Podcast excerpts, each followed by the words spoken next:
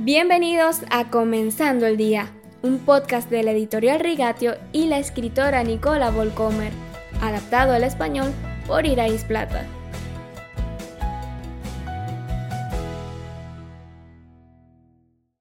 Continuamos con más sobre el libro de Job y ya nos estamos acercando al final de este tema. Job escuchó atentamente el consejo de uno de sus cuatro amigos y lo siguió. En Job 37, 14 y 15, Eliú, el más razonable y el más joven de los amigos, dice, Espera un poco, Job, y escucha, ponte a pensar en las maravillas de Dios. ¿Sabes cómo controla Dios las nubes y cómo hace que su relámpago deslumbre? Estas palabras son como el comienzo de una de las manifestaciones más asombrosas del poder y la gloria de Dios que encontramos en la Biblia. El Señor le respondió a Job desde la tempestad. Job 38.1. Eliú le dijo a Job que mirara al Señor en medio de la tormenta, que no esperara a que pasara la tormenta. Con el corazón abierto y el oído alerta, Job mira directamente al santuario de Dios. ¿Qué percibe en primer lugar?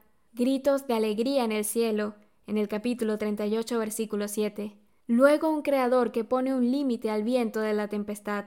Solo hasta aquí puedes llegar, de aquí no pasarán tus orgullosas olas. Job 38:11. Un Dios de justicia, porque los malvados son privados de su luz. Job 38:15. Un Dios que puede traer vida en el desierto, para regar regiones despobladas, desiertos donde nadie vive, para saciar la sed del yermo desolado y hacer que en él brote la hierba. Job 38 versículos 26 y 27.